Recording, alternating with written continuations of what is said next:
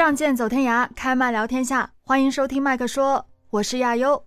盒子，小东，Hello，大家好，咱们好久没聊电影了吧？大概是，也也不算嗯好久。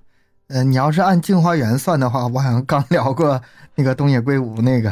那那肯定不算呢，那不是电影吧？哦，那那也算电影，但是那个我是以小说作为一个基准的，所以、嗯你这确实是，就是以你的角度来聊电影，确实很久没有了。对，因为挺挺久的，因为我我一般都不会想聊电影，电影对咱们来说吧，就是有共鸣的还是比较少，就咱们三个人，啊，就是各各喜欢的类型可能都会有点不一样。嗯、但是我为什么突然间就是想看这部电影呢？就是上周嘛，上周呢，我在我去豆瓣看一下，我说逛一下，哎，看看，呃，这个二三年过去了，去年有什么好电影看一下呀哈。然后我就在那个二零二三年的豆瓣电影榜单里面，华语评分最高的电影里面嗯看到了一部《我爱你》这部片子。当然，它在华语这个评分里面是排第六，好像是哎呀，不低呀、啊，七点九分，嗯，然后我当时还没有想看他的欲望，因为他前面还有人嘛，就是还有其他嗯。电影嘛，就是我可能会看到看其他，然后再往下翻的时候，发现它是二零二三年评分最高的爱情片，啊。嗯，爱排第一的爱情片情片。排第一是，然后我就觉得，诶，就是一般来说吧，高分的爱情片其实不多啊，它这个也不算很高分，但是我就就觉得还是能引起我的兴趣吧，嗯，怎么说也是个去年排第一的爱情片，那还是值得看一下的。我记得我上一次认认真真的看一个纯的爱情片，不是说其他节目里面、其他的电影里面包含爱情，就是纯的爱情片这种吧，泰坦尼克，好像是高中时候。啊 那差不多，那就是泰坦尼克了。对，你知道，哎，我当时还真的想到了，我说。爱情片高分的应该不多吧？我还去查了一下，哎，高分的爱情电影，然后就历史啊，这么这么久以来哈，呃，最高的基本就是《泰坦尼克》了，啊、九嗯九点多，好像九九分还是九点多，然后其他的都不是很高，就是说基本上有八分左右，已经是很很夸张的那种了。就是好的爱情片真的不多。这要不是亚游推荐呢，我可能一直都不会想起来说看看 这部电影。而且这个 这个电影名《我爱你》，哎，这这啊电影名其实很劝退我的。是我知道，嗯，嗯，不是我这个下命令安排两位大哥看，这两人是这辈子都不会看这部电影的，我觉得。悠悠这个约咱俩看电影，你说咋整？而且这个现在爱情片市场也不太好做，嗯嗯，因为你说拍这个题材的话吧，呃，咱说基本都基本都被拍烂了。是你说爱情，你说还能怎么地吧？能拍出花来吗？你说从哪个嗯上边儿进行突破呀？挺难的，对吧？就是这种题材，你一想就很多剧情一想都能想到了。你说还有什么看的？现在顶多就是看点什么小鲜肉啊，看这这个少男少女说长得漂亮，奔着这个去的啊。纯靠剧情挺难的，它不如别的方面烧脑啊，悬疑呀、呃，什么诡异一点的呀，什么灵异题材啊，是吧？这方面可能还还比较呃受关注啊。嗯爱情片确实也挺少，嗯，但是哎，今天要说的这个爱情片儿，找到了一个挺好的切入点。对，评分还属实不低，七点九，可以。是这个，可能大家应该也有听过吧？因为这部片其实去年的话还蛮火的，在去年中的时候上映。这电影当时我就听过这名字了，很多人都说好看。啊嗯，，但是当时我是一点兴趣没有，就听了那个“我爱你”这三个字，我就，唉，就觉得很俗，你知道吗？就是那种感觉。后来我是曾经就是听过他这个主题曲，我李健你们俩应该认识吧？啊，歌手李健，啊熟熟哥们儿，嗯，是吧？呃，他的主题曲是李健演唱的，啊，就是作词作曲什么的，全部都是为这个电影定制的。然后我也去听过，当时听了看了一下预告片，我觉得还是，嗯，有有那么一点就是印象，但是还是一晃而过了，后面还是没去看。这一次是真的沉下心来，认认真真的去看这部电影，啊，这几个主角比较硬，哎，对，真的很硬，嗯，就是给我看这个电影的动力，我就看着这几个主角的名，我觉得应该是不错。然后从头到尾观影下来吧，也确实有这种感觉。如果说换几个人演的话，可能就是水平稍微低一点的，不是这种演就是级别的演员，可能达不到这个效果，他评分也不会这么高。我有这种感觉。这个我是认同的。这几天也是因为准备要讲这个，咱们要讲这个，呃，这期节目，我看了很多的影评啊、然后我我最认同的一个说法就是，它其实并不是一个非常好的剧本，它可以说是一个大概是三流左右的剧本，啊、二三流，不是特别好的剧本，嗯，但是却是一流的演员把它撑起来的。嗯的演技真的是非常的到位。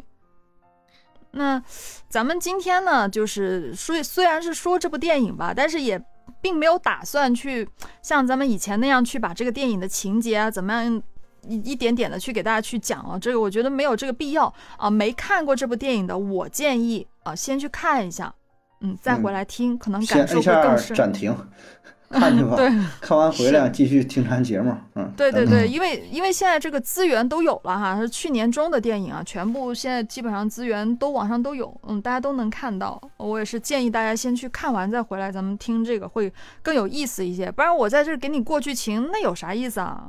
没什么意思，还不如自己去看呢，对不对？嗯嗯对，所以呢，就是没有打算去怎么样去详细的讲这个剧情，咱们就直接去讲这部电影，它里面给我们带来一些怎么样的思考，或者说探讨一下这部电影它为什么会获获得成功啊、嗯为什么会大家会追捧啊、会会掀起热度吧。爱情的热度吧，算是这么说。那先简单的介绍一下哈，这部电影咱们刚才也讲到过了，是有四个老戏骨，嗯这四位演员是倪大红、哎惠英红、梁家辉、叶童。我发现你是真爱惠英红啊！上一次咱们聊那个什么电影来的，啊也是惠英啊啊红主主嗯主演，你真爱她，碰巧吧，也没有说特别的爱他。其实我我会比较关注一些，嗯，反正既演技好的演员，嗯，我没有嗯说特别关注他，但是他恰好两部电影都有他，嗯，这确实是。但是你要说这四个演员里面，其实我最喜欢的演员是叶童，啊，嗯嗯，对，你是说，呃，这剧里边是喜欢叶童，还是抛出这个剧啊？呃，无论是剧里边还是抛出这个剧，我都是嗯。最喜欢叶童。嗯。嗯，其实这四个演员你都是老戏骨，这个搭戏没问题。但是我最开始看这电影的时候，我还是稍微有点担忧的。嗯。倪大红，呃，大陆人，北方人，然后呢，呃，其他那几个是香港的，他嗯，他这个这个搭戏，他就是稍微有点违和的。对，我当时也担心这个事儿。无论是从语言，还是说从这个生活习惯，呃，这个碰撞的话，我很怕是进入那种就是说，呃，因为地域造成的那种那个性格不合，或者是怎么的。但是这个片子里没没这些事儿啊，嗯而且呢，他也是很，就是把这个事儿解释的非常好，说是以前在北方，后来又到那个西那儿啊，生活了，嗯对，生活了好几十年，所以说也互相都融入了。哎，这这倒可以。然后对话呢，有一会儿普通话，一会儿粤语，这个我是稍微有点懵的。啊这个很正常。为什么很正常呢？因为广州就是这样，就这样，对，广州很多的外来人，所以呢，我们经常就是本地人说话吧，就我知道你是讲粤语的，我就会跟你讲粤语；你嗯，不是讲粤语的，我回头就跟你讲普通话。但是有些话呢，可能就是可能像我平常我讲普通话更多一些。我讲有讲着讲着，有些话我又粤语我又不会讲了，然后我又会普通话来讲，反正我经常都会这样去切换来说话的，就是在我们这儿还挺正常的。在我们这儿不是这习惯，我们这儿管你天南海北来的，一到这儿一律东北话，就是不不管什么口音，先给你拐成东北口音再说，这不一样。好学，半天儿就学会了，全速全都速成。嗯嗯，那可能我对这部这个这部电影有特别感情的一个重要的原因，也是因为它的背景是嗯在广州，拍摄点嗯嗯，更熟更熟悉一些是吧？整个这个场景啊，广州动物园什么的，是吧？是是，全部都是特别熟悉的地方，包括他们的很多的一些背景啊。我还看到我们的小蛮腰了，就是广州塔，啊嗯、都有都有在里面出现。嗯，就是特别亲切的一种感觉，所以他们里面的一些呃沟通啊、交互什么的，甚至是他们那些房子、老房子，呃，我都都都有。嗯，在我们老城区都会有这样的一个生活环境的，都差那还不多。但是还还是很接近你们现实生活的。对，就是会就会没有那种违和的感觉，所以可能外地的是，可就你们俩是北方的嘛，就是东北的，看上去可能会有点不适应，但是我觉得它整一个、呃背景，它它特别巧妙的用在了广州这个地方，就是很适合。广州嗯确实就很多的外来人，嗯，也很多的开口就说普通话的人。这就是就是为倪大红准备的呗，嗯，没有倪大红就不用整这事儿了。是，嗯，所以很多广州本地人就是这样，那一会儿粤语，一会儿普通话的，然后那个普通话又讲不标准啊，基基本上就像他们那种情况，嗯，就是这个样子。而且我觉得在这里有个比较巧妙的地方，就是当倪大红说出“我爱你”的时候，他说的是“中医雷”呀，就是这样说的话，啊能比那个“我爱你”吧，能能怎么说呢？委婉一点儿。啊，你能理不是，等等会儿，等会儿，委婉吗？你确认吗？啊，我觉得你确认对于委婉对于倪倪大红来说是委婉的，就是作为你一个呃以汉语作为母语，呃不不不不是母语吧，就是咱平时说普通话的情况下，嗯嗯，然后你对他说了另外一种，就咱说 I love you 啊，你说还好，但是你真的就是用汉语用你的母语说我爱你的时候，你可能会有点尴尬的。啊，对，嗯然后你换一种语言的时候，你说我中意雷呀，然后一听哎好像还有点开玩笑的意思，然后话也又说出来了。嗯，你能有这种，你能体会到这种感觉吗？就是我我感觉是他当时那么说的时候，这个属于一个一个小意外吧，或者说就这种语言的冲突啊，他这一说，哎，正好这顺理成章，但是在我们本地人听来的话，综艺就是我爱雷你是吗？对啊，也很很肉麻了是吗？不是本地人不会说我爱你噶嘛，不会这样说的嘛，都都是说我中意你啊，咁樣咁，对这这样的嘛，我们？就说的我稀罕你，啊，对，对我稀罕你，啊，稀罕你，对对对，我知道，嗯我听过啊，稀罕，对是，就是会用用一些方言的表達。这个对一个就是这个年龄段的人来说，嗯其实很难很难。不用说他嗯这个年龄段，我感觉我到什么时候三十以后，嗯，这话就很难说出口了。难以启齿，不堪入目，什么虎狼之词。我，不是，我觉得我好像這輩子也没讲过这句话呀，我觉得就是这三个字儿哈，啊嗯，就是“我爱你”这三个字儿哈，嗯比我想跟你生孩，我想跟你一起生孩子还要难。我想给你生个盒子。所以说这个这个这个点确实是挺有意思的，而且他把这三个字儿作为了这个电影的片名儿，我就嗯你怎么说呢？呃，你也可以说是他这个造成了一种这个冲突也好，是这个嗯，小意外也好，但是我觉得他可能会劝退很多很多的人，太吵他率了。都不不如用中钟钟钟意雷了，都不如用这真。是真是，就这个名儿啊，我觉得他可能是为了忠实于原著，啊对，然后也是也是懒得去想了，我不知道他是怎怎么怎么合计的哈。反正 if I were you 的话，我觉得这名儿可以再考虑。就现在这个名儿，你看起的都是多么的这个与众不同。或者说你从哪个地方能吸引大伙儿一下？就这个名儿是好事儿是好事儿，太俗了，百分之八十我觉得第一眼看着都是他是啊、这 看看再说吧，是吧？先标题，党的反义词，就是 走到极致了，反反方向了。真的是靠口碑撑起来的这部电影，靠演员的演技，嗯，第一波人看完觉得不错，然后这个口碑去口口相传，然后大家才继续去电影院看的。它票房很高呢，好像反正我多少亿我没有去查啊这个事儿啊，但是我觉得这边要给咱们听友介绍一下的，就是它这部电影它是改编自韩国的一个漫画家姜草的原创同名漫画，嗯，它有个漫画，这个漫画叫做《我爱你》，嗯，但但是他那个《我爱你》后面是没有这个感叹号的哈哈，加了个感叹号。啊，没有感叹号。用心了，这用心了，这是。是，然后呢，他韩国也拍了同样的一部呃这个电影，也叫《我爱你》，但是他因为呃这个文化呀、背景啊各各方面不同吧，所以它各有各的特色，可以这么说。嗯嗯，那个韩国内部也是口碑非常好。来到中国呢，他就换了一个背景啊，很多，毕竟咱们中国的老年人跟国外的一些肯定是有所差别的，所以他是有有了一些调整不一样。嗯然后就在我爱你后面加了一个感叹号。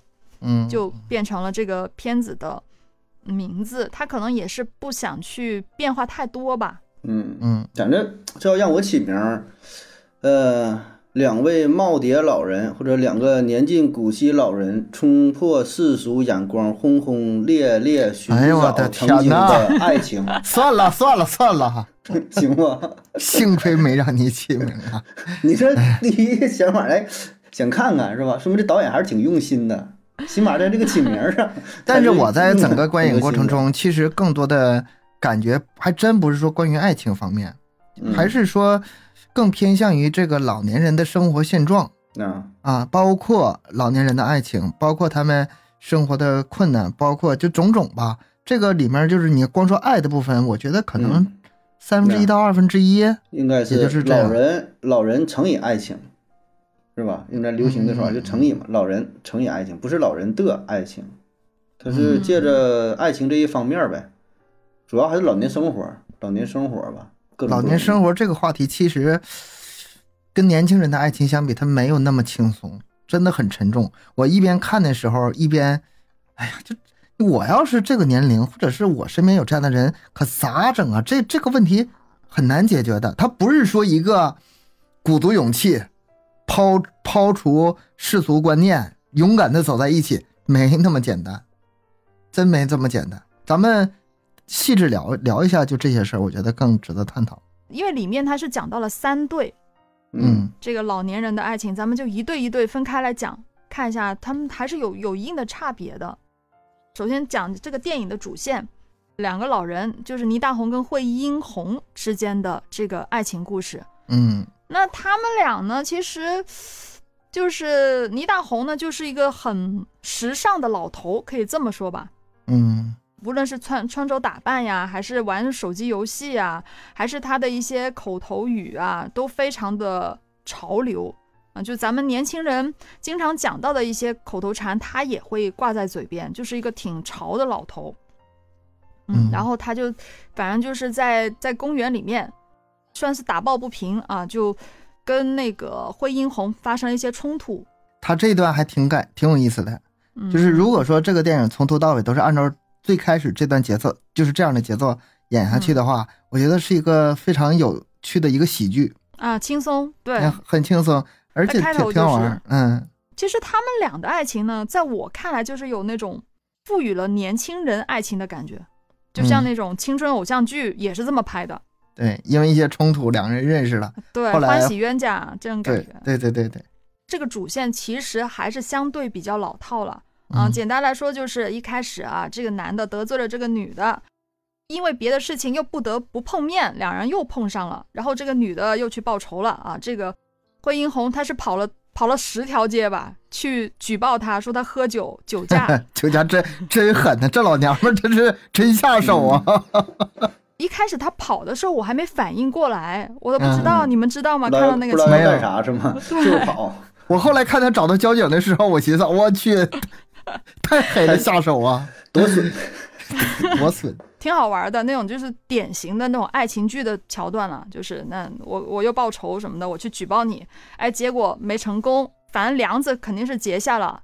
接着呢，又到了这个男的倪大红又去举报他，说他的那个什么垃圾放在楼道，然后又嗯又去又去警察那有消防隐患，嗯对，我觉得他导演的手法就是想用这个各种各样的这种欢喜冤家的东西啊、去促促进他们两人之间的关系。但是他俩为啥相爱呢？我就没太理解，嗯，我也看着这儿也有点别扭，有点突然就。你让他俩就是这种矛盾吧，从头一直发生到尾都没事儿，哪怕是到最后电影结尾的时候，他俩发生点什么这个小争执，或者是想互相损一下什么的，也挺好。但是这感情可以持续，两个人感情越来越升温，但是这前面跟后面这个反差有点大，后面就有点纯走那个深情路线。感感情，对对，嗯嗯，嗯，他那个转折，如果我没记错的话，他是在那个就是就是在消防那个嘛，消防那个事儿嗯之后，嗯、出来出来之后不下大雨嘛，下大雨，但是呃，惠英红还是得去卖废品。嗯惠英红就跟他说了一段话，就是你以为啊、呃谁的生活都是过得那么容易的嘛？就是大家都是就是嗯不是谁都像你那样生活的那么好的，还有很多人嗯他真的是靠这点这一点捡捡垃圾，一点点的小废嗯品去生活的。这这个地方是它咋说呢？我觉得算不上转折吧，就是说他意识到了这人生活很不如意，但也不至于产生爱情，对吧？就是产生爱情还是 那那只是一个怜悯，可怜，对吧？嗯那那时候应该是还没有还没有说到爱那个程度啊，嗯只不过他后面就是明显的速度是加快了，因为他们他们虽然说是整个电影的主线，但是因为电影要表达的东西太多了，他没有嗯办法很细致的像电视剧那样一点点的去嗯给你冤冤冤家路窄的很多事情，其实放放大化。其实这个看起来不太容易形成的爱情，也是有迹可循的。那个倪大红最最开始自己在那吃饭的时候，他手机上刷的视频就是老年人相亲。嗯。嗯。他虽然是跟就是对逝去的这个老伴儿也是怀着很深的思念，但是但是他其实一直需要这个的，他潜意识里嗯。是想找另一半的。想找个伴儿，嗯。对，你你拼命的想找另一半，跟不想找，你遇到的爱情的几率是不一样的。嗯。包括那个惠英红也是，惠英红其实一直也是孤苦伶仃，也是想找另一半依靠，然后，哎哎哎哎对上眼儿了，那不就很快吗？那就所以说这个其实是可以解释得通的，他不也不用说太强行吧。我对这块理解就是，嗯，一切应该还算是在合理范围内。我我也觉得还算合理，不算是特别的突兀，因为其实嗯很多人的爱情，很多时候真的就是一瞬间的事情。就嗯可能你之前跟某个人不不一定是说他们俩啊，但是你可能跟某个人有时候一直有交集交集，然后误会澄清了之后，就是你发现这个人还不错的时候，嗯，可能某一个瞬间的一些什么事情就打动了，就开始有那种好感了，会有这样的事情发生的。我觉得不算是一个特别突兀的情节吧。那接下来的话，他其实惠英红对倪大红，我觉得最大的改观应该是除了那天晚上，比如说下大雨啊、他送送把那个倪大红送惠英红去卖废品，嗯、然后接下来呢，就是他对别人的态度啊，就是对叶童啊什么之类的那个态度啊，叶童走丢了，然后他去帮忙啊、嗯就是联系他，然后把他们送回去的那种很多事情，他其实有会有一个很大的转折的。我我不知道你们有没有这种感觉，就是老年人的爱情他，他更通透，就是嗯。之前他不是有矛盾吗？然后两个人又发生了很多的冲突，戏剧性吗。你要是年轻人的话，他你这且得让他们互相折磨，互相得那个死去活来，哎。最后达成一致老年人不需，老年人不需要。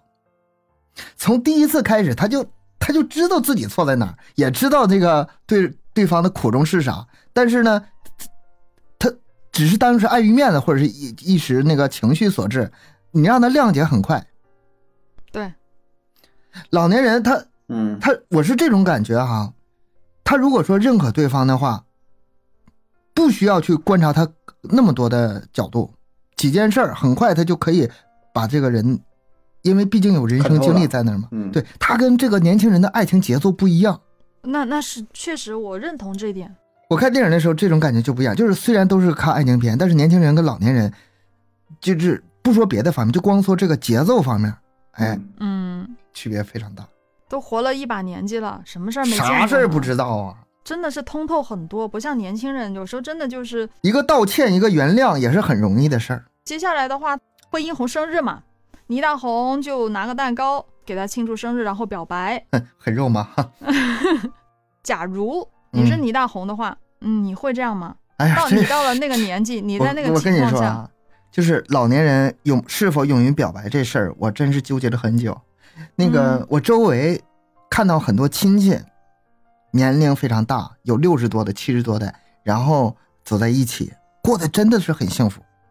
嗯我觉得他们这是矛盾的。你要说从这个各个方面，比如说这个家庭收入方面呐、儿女同不同意呀、嗯，各个方面，他顾虑的东西确实非常非常多，这个是阻碍他们在一起的这个最大的力量，对吧？嗯，而且是是不知道谁身体好，谁身体不好，谁哪天病倒了，你，他要是我跟他好了，他病倒了，我不得照顾他伺候他一辈子？这个年轻人考虑吗？不需要考虑。但是呢，同样也是因为这个年纪大，我说的难听点儿我都不知道我什么时候死。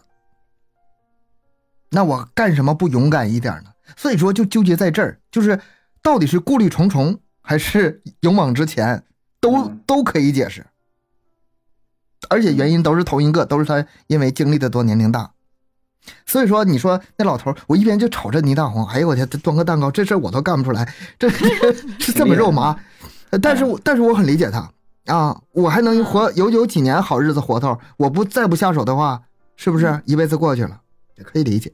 我觉得这也是这电影里，呃，排的比较好的一个地方，就是说它里边没有加入那个儿女的主力，阻力对对对，没有这个知道吧个东西？。它这个主线儿是比较清晰明了的，啊嗯一切的问题都是来自于自我，都是自己内心的挣扎，他没有额外说的啊，子女说你不行或者怎么怎么的了啊。我觉得这一点我还是，呃，觉得这是一个这个片子的一个加分项，这个跟时代时代有关系。都加进去，嗯我觉得哈，你要是这个时间往前倒十年、二十年、三十年，嗯，你再怎么拍电影，子女这个阻挠可能保证得提一句，也得有，也得有。嗯但是现在已经这个年代了，嗯，年代不一样了。纯粹的爱情，我我观察我周围的嗯亲戚啊，还有这个朋友，他们老人相聚，儿女是不管的，嗯。绝大部分儿女是很开明的。所以说这事儿吧，不提也对。啊，对，我就说嘛，这个是挺好的，就是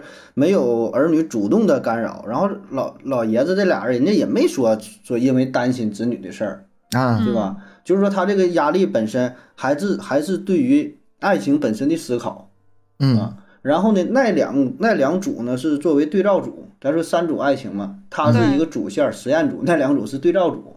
嗯然后呢，也是改变了倪大红和这个那个这这俩人的他他们的内心的想法，对于爱情的理解，对于生命的理解是不断转化、不断上升的，对吧？嗯就是呃，合久必分，分久必合的，是吧？就是这个这个变化啊，我觉得这个算是这个电影一个一个加分项目，算是不落俗套的啊，嗯能一直把控这个主线往下走。它作为一个主线的话，另外两队给他的是一个参照，就是一个是叫做生离，一个叫死别，嗯是吧？死别的那对就是，呃，山歌，呃，就是梁家辉和，呃，叶童的那对，哎，叶童演的真好。对，真的是 那那对，我们待会儿再讲哈。啊咱咱们主要是先讲主线这对哈，他们带给主线这一对的思考就是死别，就是有一天可能他们两个是同时走的，但万一我们另有一其中有一个人提前先走了，那怎么办？怎么面对啊？怎么嗯面对？而且都已经不是第一次面对啊。是的，所以这是给他们两个之间的关系带来了第一个段的冲击吧，算是。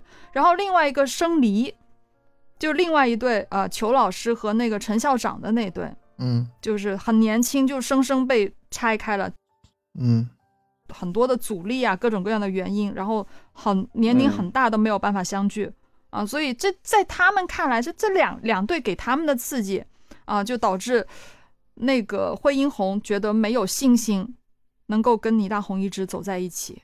嗯嗯嗯，所以这个电影我设计的也是挺有意思的哈，就加加入了这两组，然后呢是一个非常呃现实的例子，因为就是这种事儿，这个大道理都都听得太多了，对吧？都听腻了啊。但是真正说的放在你的身边，作为你的朋友，作为你亲眼看到的，你身边人就这么经历，那两两那个老两口就是煤气自己放煤气，然后就就死了，就是马上就带来了触动啊。所以我觉得这这个是，嗯，这个情节设计的一个也是挺挺优秀的地方吧，啊啊，非常隐含的加入了两个对照组，然后也促进这个剧情发展，然后角这个角色内心的转变，然后呢也是展示了爱情的种种伤痛，各种可能性，各种不堪的结果。你这么这么一剖析，我觉得这剧本也不算三流，二流吧？呃，不是，是是这样，不是他这个剧本，我我觉得是这样，不是一流的演员，然后三流的剧本嘛。我觉得这个剧本是什么？就二流的主题吧，它这个主题挺好，设计的也没有问题，但是细节上还是值得打磨的。我 我感觉啊，现在咱这个档次上来了哈，你一说这个细节的话，有一个细节是嗯。特别离谱的，嗯，就是嗯。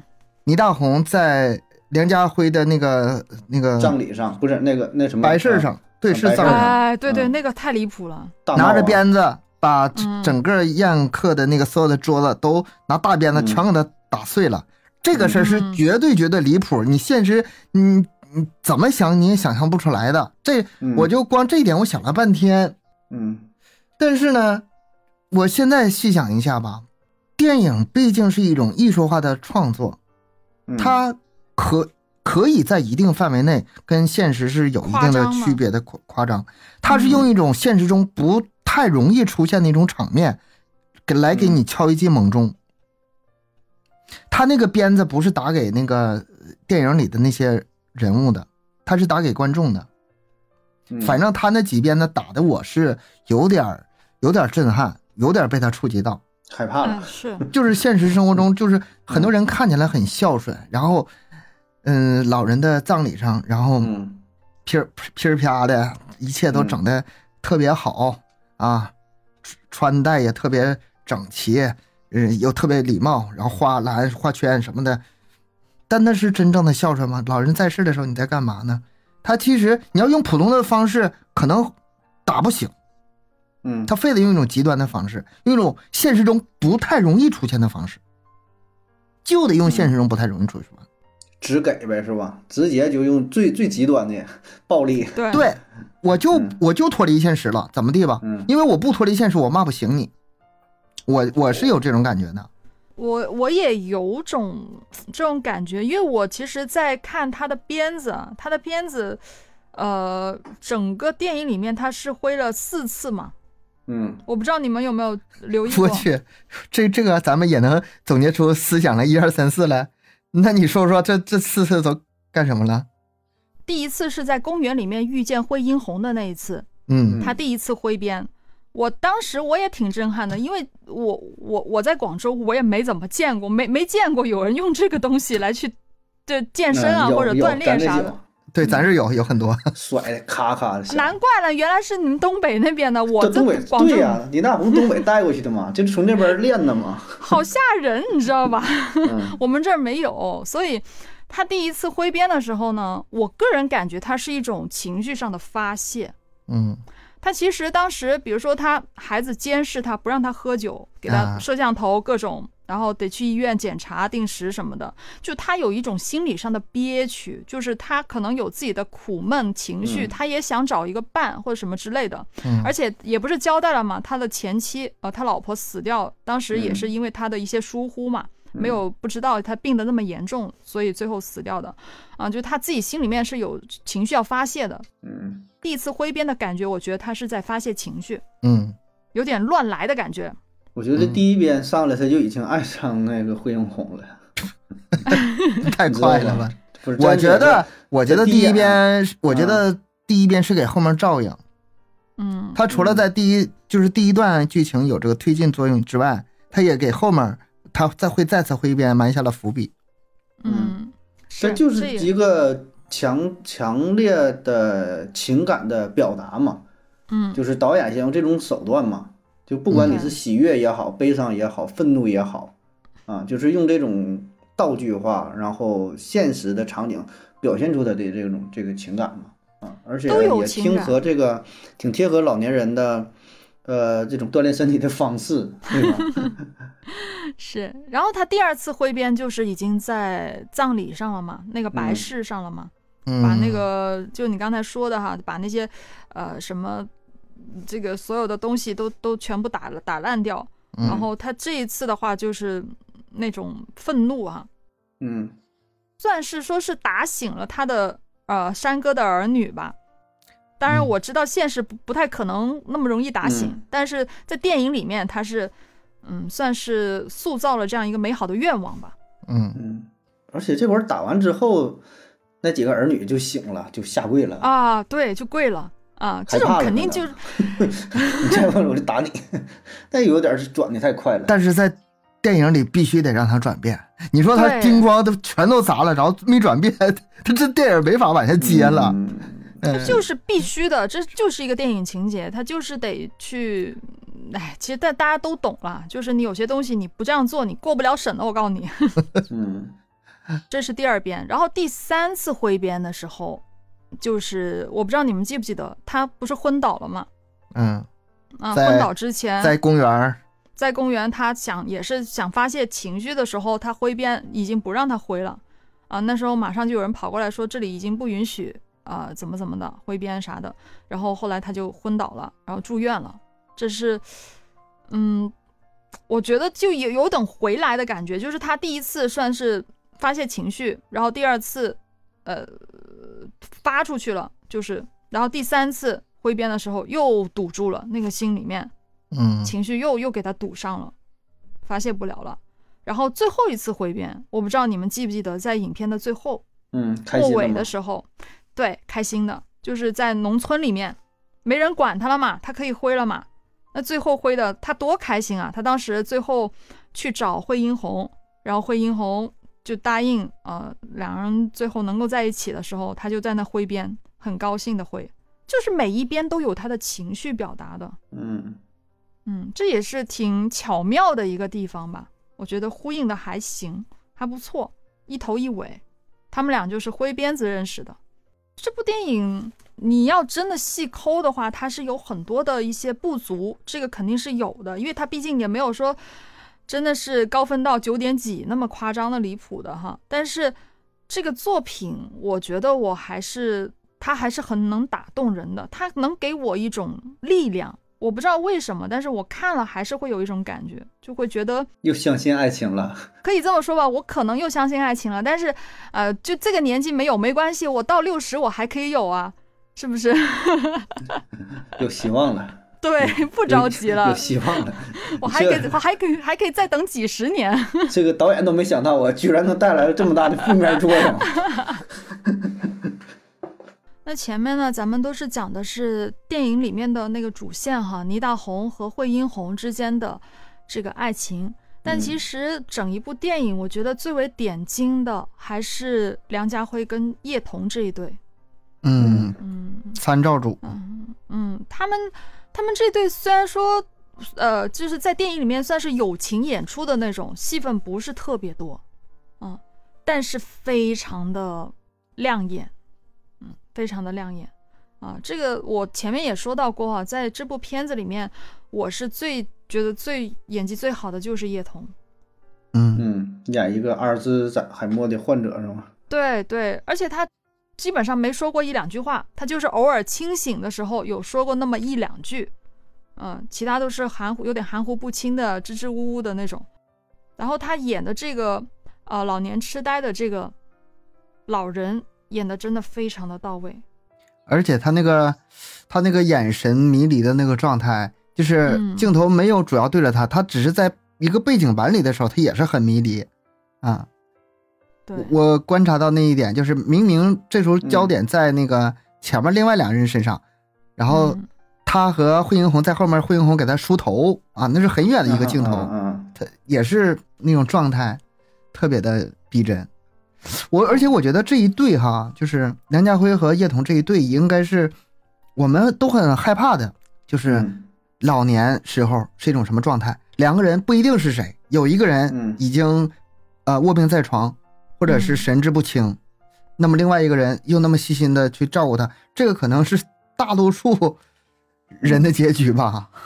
他俩是那个精神上，精神上相互呃依靠，人儿在一起，对吧？感情上感情上是两个人都在，然后呢，生活上不行啊，肉体上的不行，有肉体上的折磨，但是精神上在一起，所以呢，跟那个另外那个对照组比，就是就是呃更注重于是精神上的折磨，精神上没在一起，两个人是相濡以沫啊，就还好吧，也怎么说呢？哎呀。都挺苦难，各有各的苦啊。但好在是两个人说，哎呀还行啊，到老了有个陪伴，起码天天能能看着，互相照顾啊。苦难的爱情嘛，这是。哎叶童为了演这个角色也真拼呐，就是什么形象啊，什么完全都不顾啊，嗯，影影后嘛，那个状态，年老很尴尬，很不能说丢脸吧，就是就就是一个很很难堪的一个境地，他也能嗯不不不顾这些形象。是演的演的非常的到位，所以他整一个一出现，他们这一对就直接就把这个电影非常非常带入进去了。就前面那对，他可能真的只是你会觉得他是那种，嗯，有点年轻人的那种嬉闹的那种欢喜冤家的那种啊，比较轻松的爱情，还是有点打打闹闹的那种。但是梁家辉跟叶童这一对，他们表达出来的那种爱，我觉得挺深沉，也挺痛苦的。他俩结局并不是很好啊。就是咱们也可以在这里直接就说了哈，他们他们两个就是啊，就是孩子也不太孝顺啊，就是也不不怎么管他们。然后呃，妻子呢就是叶童，她是患有老年痴呆的啊，而且还有什么癌症？嗯，还有癌症，肠癌，反正就很痛苦的那种，身体已经很差了啊。然后梁家辉呢就是捡废品卖废品为生啊，去养活他。啊，但日子也过得非常的苦。然后他觉得他不能失去陪伴自己四十五年的妻子，所以最后他是决定跟妻子一起自杀，就煤气就两个人就这样走了。啊，这是他们俩的结局。他最大的就是痛苦是不想面对妻子的死去，然后剩下自己一个人，他无法面对。所以这一对看的会很唏嘘那种感觉。可能电影它会有点夸大化，嗯，就是这个这个结局肯定是夸张了一点啊，不至于会这个样子，但是也是现实里很多人的一个生活的缩影吧。对，其实我觉得可能有一些人会这么想，你说这是一个不好的结局，但是未尝不是一个对他来说是个好的结局呢？他不用再面临去离跟。最亲的、最爱的人离别的那种痛苦，因为两个人是同时逝去的。那个周星驰那个电影《济公》那个电影里不是说吗？哎呀，他他的父母同时逝去，这是多大的造化，多大的福德呀！好事了，算是对不？两个人嘛，也没有牵挂。嗯，这事儿不经历或者不思考一些东西吧，很难就是理解这句话。我当时第一次听到这个周星驰这句台词的时候，觉得这是大逆不道。但是后来越来越觉得这是活透了，这是。但是我自己也是一等凡人，也是做不到像他这样。可能到了，到了那个时候，你就会觉得这样想法就不一样了。对，是一个最好的选择吧。因为咱们现在每个人年龄啊、背景啊、生活环境都不一样，那你没有办法设身处地的去在他那个情况会是怎么样。但是真的带入他的。呃，他的剧情里面带入他的角色里面，我会觉得他这样选择可能真的。如果说两个人真的是爱到这种程度的话，还有一种情况，有一个人先离去了，另外一个人面对这种痛苦，撑不了多长时间。嗯，把自己的这个另一半照料后事办完了，亲朋好友送走了，没过多多久，自己一一卧不起。啊，这这种很多，好像很多，挺多的。就特别是感情好的那种老年的夫妻，很多都这样。有一些很多就是可能其中一个去世了之后一两年，嗯，都都走掉了。感情特别好的都这样子，嗯。所以他不是说了吗？其实虽然是表面上他是在照顾叶童，照顾自己的妻子，他跟倪大红他们说的就是，其实根本不知道自己离开了。妻子会怎要怎么生活？他根本不知道，因为他们两个已经相伴了四十五年。嗯，这这可以说是基本大半辈子了，四十五年啊。嗯，都都都生活在一起。这个人身边这个人，呃，陪了我四十五年。如果他不在了，那好像真的觉得就不知道该干啥了，天天。对啊。嗯，这也是爱情的一种形式吧。反正看这一段的时候，真的是哭的，就哭的稀里哗啦的那种。也是正是因为他们这一段吧，反正就是在主线里面，然后那个，嗯，惠英红就会，呃，看到他们的事情之后，就会觉得很害怕。嗯，某一天自己可能跟倪大红也会这样分开。那你看到这一对的话，会对爱情产生恐惧吗？我不会啊。你如果说身，你现在假设哈，假设。没有爱上一个人，然后你期待以后爱情是什么样？爱上一个人以后一起怎么生活？但是如果说真的深深的爱上一个人之后，以后也会难免面临生离死别的这一天，你会害怕面对吗？你会害怕因为这个而不去爱吗？那你会吗？你会吗？呃，应该我不会，我不会，我不会害怕。盒子呢？保证不会啊，因为你爱情俩在一起的时间会很长啊。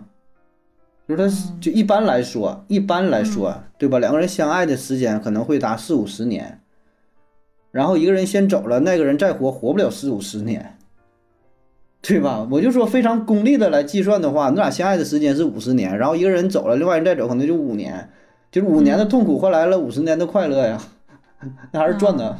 其实这个东西，你要是问很多老年人，他们可能给你的答案不是这样的就，他们可能会这么回答啊，那又怎么样呢？那个他走他走他的呗，我过两年我也走了，只不过是先走晚走的区别，嗯，嗯对啊，走有个相互再脚，再找一个呗。但是一般都会有这种想法，但是我很羡慕他，啊，嗯。他可以先我而去，这是他比我有福啊。这个按照 接地气的话来说，呃，我还得照，我还我还得给他办理后事，这我欠他的，那他比我有福。很多老年人可能是这种心态，已经看的比较开了，跟年轻时候想法不一样。对，我觉得也不至于说是因为害怕某一个人先走了，而导致不敢去爱，不至于。嗯我我也觉得我不至于。不爱是因为没有遇到想爱的人，我就这么套，这悠悠到底现在还有没有爱的人，就一直就套不出来。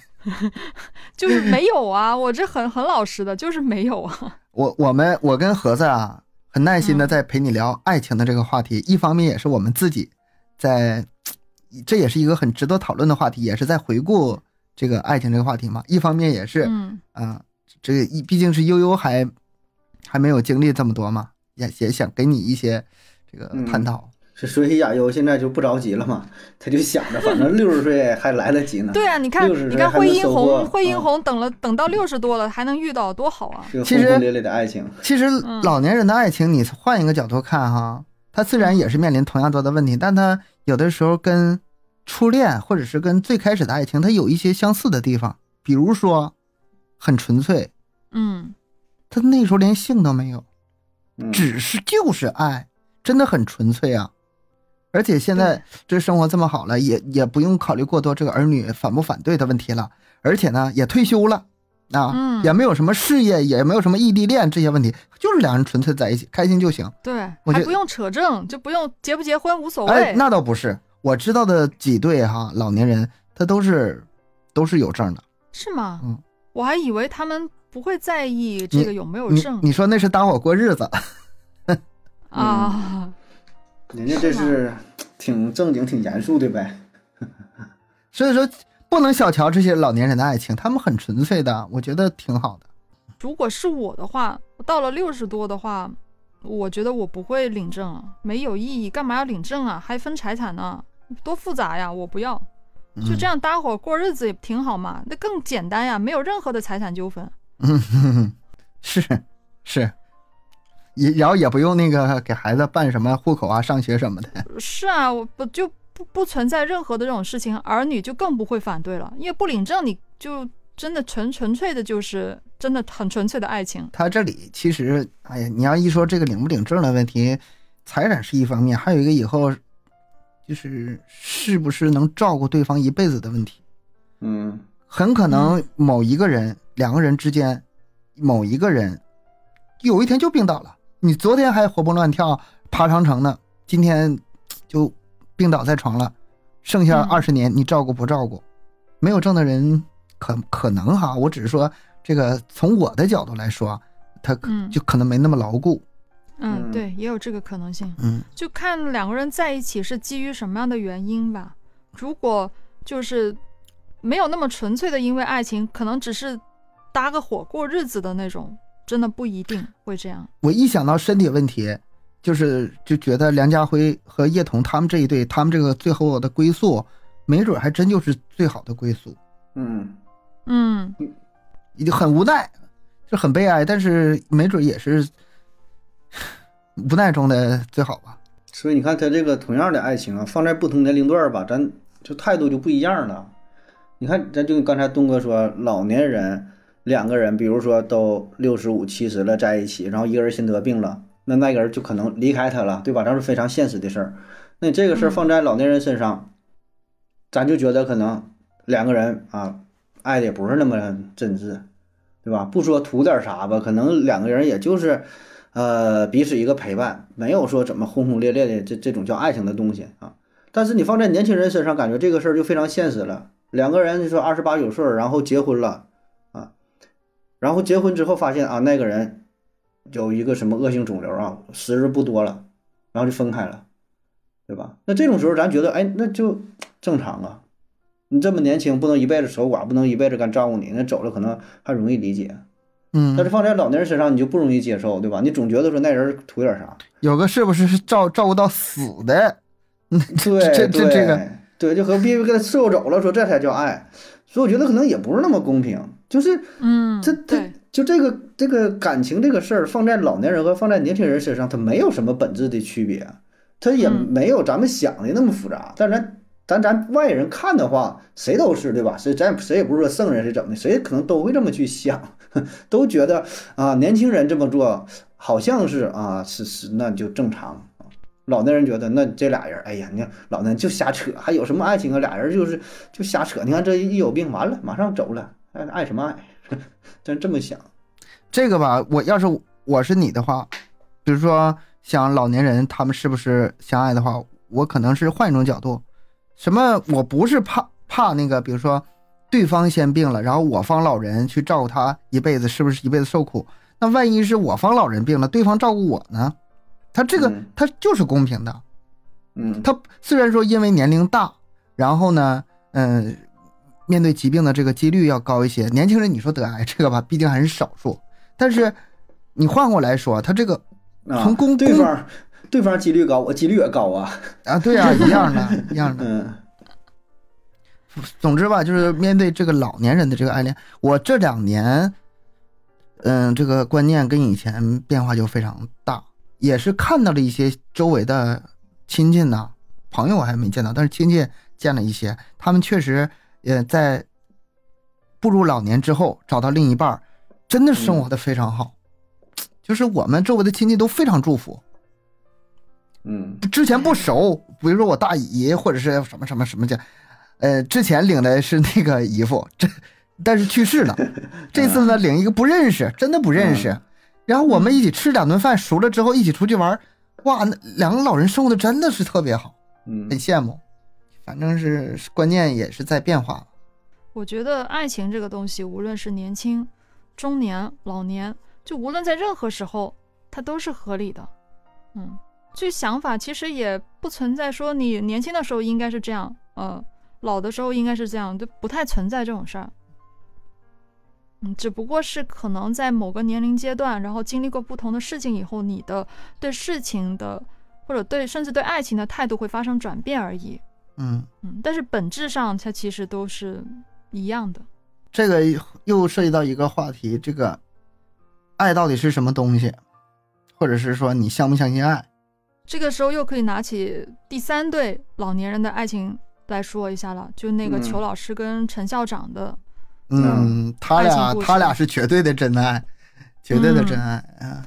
啊，他俩就是年少的时候相爱嘛，但是因为双方家庭反对，然后就说好像是裘老师他那边什么亲属就跟陈校长说那个裘老师死掉了，还是嗯。好像是跟那个裘老师说陈校长死了，好像是这个样子，然后就呃一代越剧名旦，嗯，就把自己锁在家里，再也不出门，天天就养鸟啊，然后那个男的也发疯了，每天就拿着推着一个蜡像，不知道是蜡像还是、嗯、还是什么东西了，反正就是一个假人，嗯，就精神不正常的时候就把他当爱人，嗯，清醒了的时候就要出去找爱人，我觉得这个东西真的是。很可悲呀、在现实中可能真的不太存在这种事儿啊，这真的是非常的纯粹的真爱了。而且他们互相都是有个寄托，一个拿模特假人，一个拿鸟，都是一个寄托。但是这个这个剧情的话，对咱们来说，咱们看着就会觉得很不合理啊，就是很很不合常理的一个剧情。嗯、他这个事儿本身不合常理，但是你要是还是我刚才那句话，现实中这种情况可能是大部大部分嗯初恋，啊、找不见了，那、我的爱情鸟哪里去了？找不见了。然后后来过了很多年，结婚之后，偶尔还会想起之前发生过什么事儿。其实，这个是第三对爱情他们的另外一种形式嘛。第三段爱情它从始至终是这样，咱们只不过是没像他那么夸张而已。他就是呃把咱们的一些想法具象化了。嗯，对呀、就是利用电影的形式展现出来夸张的手法，所以这它引申的就是相当于说你呃呃那怎么说呢？有一个辩题嘛，就是怎么是遗憾？一个呢是遇到了对的人，但是呢不能在一起；另外一种呢是你根本就没遇到，嗯，这哪个更遗憾？没能嗯在一起更遗憾吧？没遇到有什么好遗憾的？亚亚 优举例子，就是你这一辈子孤独终老，不是，就是有一个对的人，有一个你非常喜欢的人、啊，他在地球的另一端，你这一辈子你都没遇到他，不是说是，遗憾不？我觉得 不是。另外，嗯，这事儿挺复杂。你说遇不遇到这事儿吧？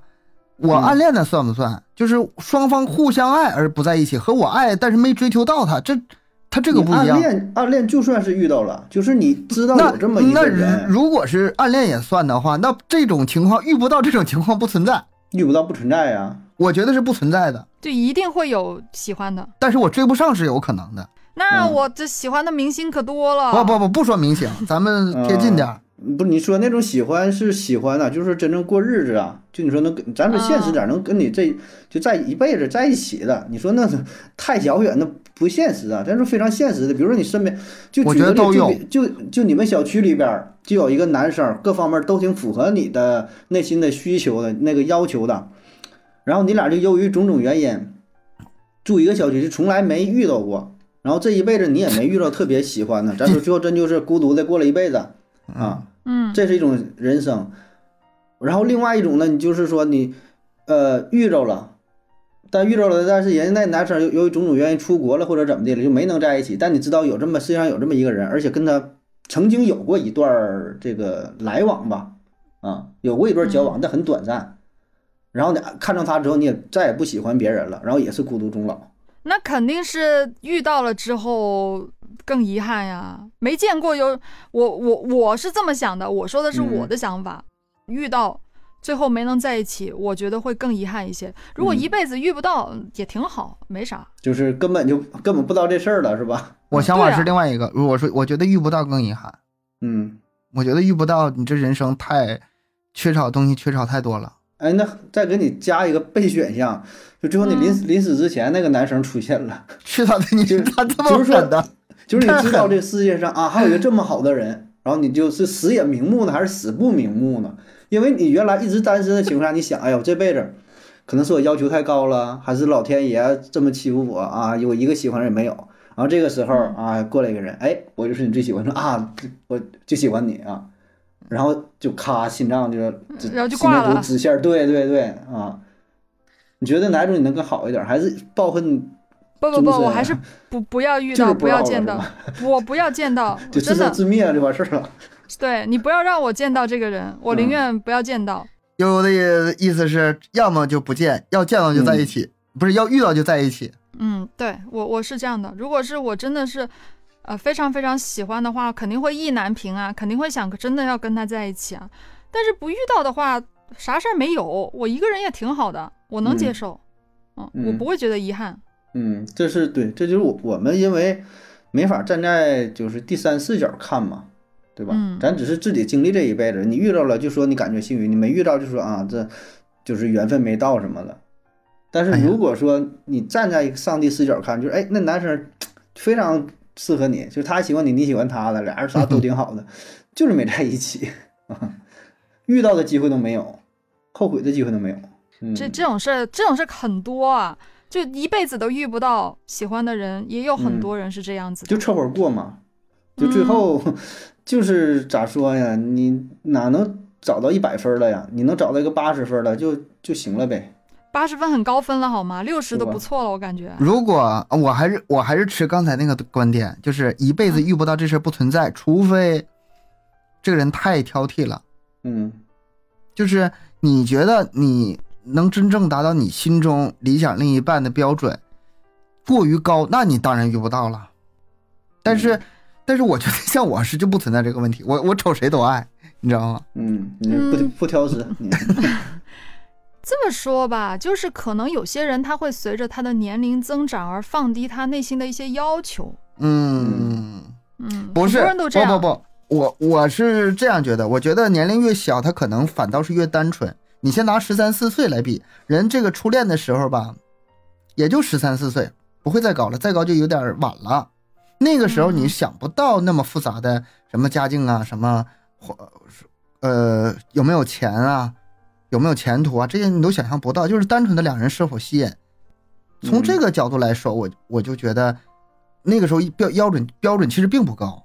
那个时候，就像我们说上学的时候，你打球打得好，你就喜欢上了，啊，唱歌唱得好，啊，你写一首好字，你说不定哪个原因就可能喜欢上一个人。但是越长大，你这个你要标准一条一条往上加，标准越来越高。但是这个并不符合盒子刚才说的那个，就我觉得盒子刚才所表达那种算是一种灵魂伴侣的感觉了。所以说，就是这个“爱”这一个字儿，它可以有很多的诠释。我们不同年龄对这个爱的理解就完全不一样了。嗯如果要上升上升到那个像灵魂伴侣那种非常契合的灵魂，能够遇到这个人的话，我觉得挺难，很难，很难，非常的难。嗯，拿这个作为标准的话，确实嗯嗯找不好找。嗯，就或者这样吧，就我说，咱就比如说吃的事儿哈，你一辈子都吃平平淡淡啊，就是正常家常便饭，然后说世界上有一个绝等的美味啊，你只能吃一回，然后你吃完一回再也吃不到了，然后你就是天天想，天天馋啊，嗯你，这种情况你吃还不吃，对吧？因为你吃了，你说我经历过美好，我遇到我吃哪哪管我吃过一回，我我体验了啊，足以。啊另外一种呢，就是我不吃这东西，我还吃世界上其他东西了，我还觉得都挺好吃。你到吃到那个之后，你就感觉其他都索然无味，嗯哼，其他的爱情都都不叫爱情，那只叫婚姻，那叫过日子。嗯，这个吃的这个做做比喻就我不太认同我不太认同。我也觉得不认吃同。我就还想吃，你再好吃的东西，你让我连着吃三天，我也吃不了。我想换口味。你是没吃过真正好吃的东西，那就天天吃都不腻。扯哪儿去了？这个啊，这个其实咱们今天啊，总的来说就是讲爱情，但是它这个爱情呢，就不是咱们很呃经常见的那种，讲的是老年人的爱情，确实是有点不一样。但是我觉得他的观众也并不是给老年人看的，嗯，那几遍呢，就是给打年轻人的。他很符合年轻人的一种浪对于浪漫的幻想。这几对爱情嗯都是，无论是是第一对主线，那那种欢喜冤家最后在一起，还是像山哥他们那一对啊，就是白头偕老、同生共死这种，也是很符合那种咱们的这这年轻人的一种浪漫的幻想吧啊，肯定是幻想了哈啊，还有那种像裘老师他们那一对，更不用说了，真爱，传说中的真爱，现实不存在的。所以他光讲爱情来说，还是讲的算是比较透彻了，就是能能表达到好几种不一样的感情了，嗯不一样的爱情。嗯，但是爱情这两个字儿吧，实在是太丰富了。这从古到今啊，这多少人 说 也说不明白。我记得前两天我看那个网易云音乐，嗯。很多人就在音乐的评论下面留下他的那个爱情故事，嗯。通常都是非常年轻，然后青涩的那种。他让我回忆起以很多以前，呃，嗯。我周围的朋友们发生的事情，嗯，就是呃经常，友嗯、就是当我们讨论你是否相信爱情，爱情是否可以经历这个考验，就这些事情听多了之后哈，你回头去看看他们那些没有任何，嗯、这个复杂想法，很纯粹的那种最初的那种爱情，其实还是很受感动的。我们还都是非常向往的，而且这个向往爱情这件事，不只是年轻人，我觉得小孩儿十三四岁，大到这个老人七八十岁都有权利，我觉得都有权利。孩子早恋这事儿，我是不会去横加阻拦的，但是会引导，我觉得都有权利。这就是为什么这部电影它可以拿到这么多票房的原因。无论是下到八岁，不不，八岁太小了，十三四岁，呃，上到八十，就可能嗯每个人心里面都是对这爱情是有一定的，就是反正是藏在咱们心里面的一个东西吧，还是嗯有的。一个谁会不相信呢？美好。对，就算你嘴里面说，很多人都说我不会再相信爱情了，可是谁谁不希望真的能相信爱情呢？谁不期待真的有爱情呢？嗯还是会期望的。也期望咱们这个听友们也能找到自己真正的爱情，已经有爱情的可以稳固下去吧。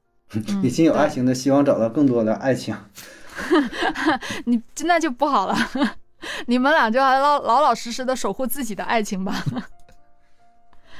好，那行，咱们今天也是，就其实聊电影对咱们来说的话，嗯，没有想象中的容易。可能在聊的过程当中呢，也会有各种不一样的思想的嗯碰撞。会有各种各样的问题出现。是的，是的，是的，就是讲的可能并没有那么的顺畅，所以我还是建议咱们的听友看完电影回来再听，你的感受会不一样。嗯，或者是你们有什么想法，也可以留在评论区里。你们听到的今天这期节目呢，我们剪了很多 很多的内容。对，就是咱们很多东西都是反反复复的讲，讲不好重新再来讲一遍，所以真的我们是努力了，但是我们知道可能表现的没有特别的好啊。是，千万不要说我们这期节目不好，因为你是没听过更不好的。你你不知道原来原来节目原版什么样的是吧？好了，那咱们今天就聊到这儿吧。感谢各位的收听，欢迎大家多多留言、分享、点赞。节目更新时间三七二十一，加听友群联系主播商务合作，可以关注我们的微信公众号“麦克说 Plus”。下期见，拜拜。拜拜。拜拜。